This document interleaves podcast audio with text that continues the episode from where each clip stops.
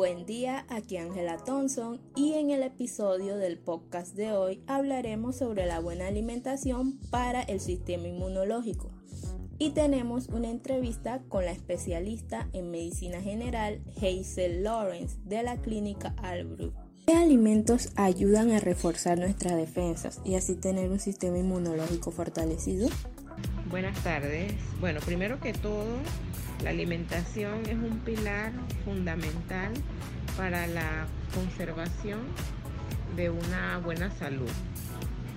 Eh, principalmente los alimentos que eh, contribuyen a un fortalecimiento del sistema inmunológico son aquellos alimentos provenientes de la tierra y que no están eh, procesados en exceso. Fundamentalmente refiriéndome a lo que son las frutas, los vegetales y los probióticos que contribuyen a un adecuado funcionamiento de la microbiota intestinal. Eh, de allí se construyen pues los eslabones para eh, que existan los adecuados aminoácidos, proteínas que permiten la formación de músculos y eh, el fortalecimiento de los tejidos del cuerpo en general. Doctora, ¿con qué frecuencia se deben consumir estos alimentos? Y más las vitaminas, que hoy en día es la que más escucho que se consume. Bueno, eh, la nutrición y la alimentación la fundamentamos en base a lo que es la pirámide de alimentación. Esto significa que eh, si la conocemos o, la hemos analizado, en la base están lo que son los lácteos, eh, y luego subiendo a lo que son las frutas vegetales, y en la, en la el último eslabón de la de la pirámide están lo que son los, carbohidratos, azúcares y demás.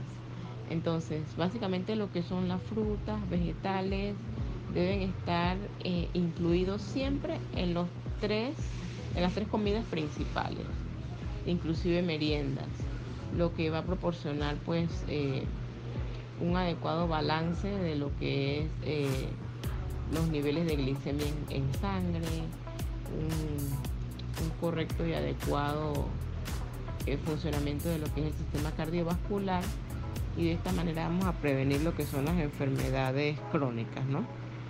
Esto sumado pues a, un plan de actividad física regular nos va a garantizar un adecuado funcionamiento del organismo en general. Realmente si, si una persona consume eh, por lo menos tres veces al día frutas, vegetales, eh, no es que no sea necesario una suplementación, pero si su organismo está en condiciones óptimas, él va a absorber eh, los nutrientes necesarios para el organismo. Esto obviamente si, si cocina el alimento de la manera adecuada. Con eso me refiero a que evitar pues eh, lo que es el exceso de los aceites o las grasas eh, para preparar los alimentos y consumirlo de la, forma más natural posible. Por otra parte, ¿considera usted que es necesario un programa por parte de las autoridades de salud para ilustrar a la ciudadanía sobre este tema? Bueno, definitivamente que las autoridades de salud tienen programas muy bien estructurados eh, en lo referente al tema de nutrición.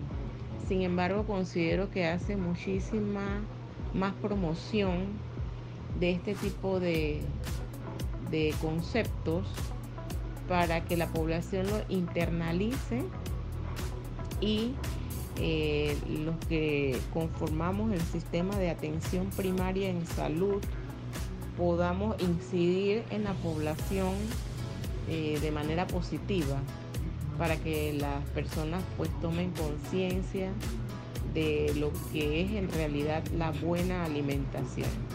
Y de esta manera evitar eh, que los pacientes o, la población enferme pues por desconocimiento o por los excesos. Porque realmente con una adecuada nutrición eh, la persona puede incluir todos los grupos alimenticios eh, sin necesidad de caer en, dietas restrictivas. Pero cuando se pierde el equilibrio, eh, eso trae como consecuencia pues las complicaciones y la enfermedad. Aparte de lo que mencionó anteriormente, ¿qué otro alimento no debe faltar en cualquier dieta? Te mencioné, todos los, grupos, eh, los alimentos deben estar incluidos, todos, en, en adecuadas proporciones. Y los últimos de la pirámide, por lo menos lo que son las carnes rojas y demás, eso sí debemos evitarlos, ¿no? Pero de los que mencioné, los principales y que no deben faltar son las frutas y vegetales. Esos son los que más eh, minerales, eh, vitaminas aportan al organismo. Bueno, para terminar, ¿qué otra recomendación o sugerencia nos da en cuanto a los hábitos de alimentación, tanto para las personas contagiadas como para los que ya pasaron por el virus?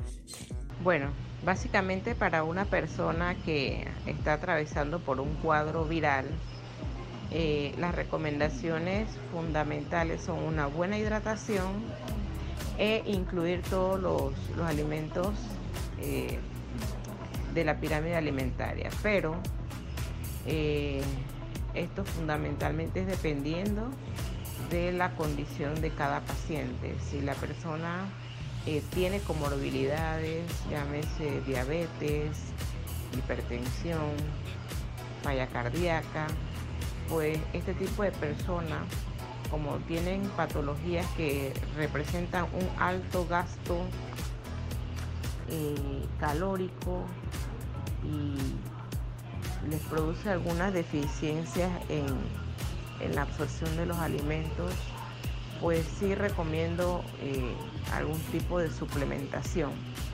para un apoyo al sistema inmunológico. En este caso las vitaminas del complejo B, vitamina C y vitamina D. Eh, obviamente en proporciones dependiendo de la edad del paciente y de su condición de salud. Bueno, hemos tenido esta época científico con la doctora Muchas gracias por compartir esta información que es muy útil para nosotros. Ha sido un placer.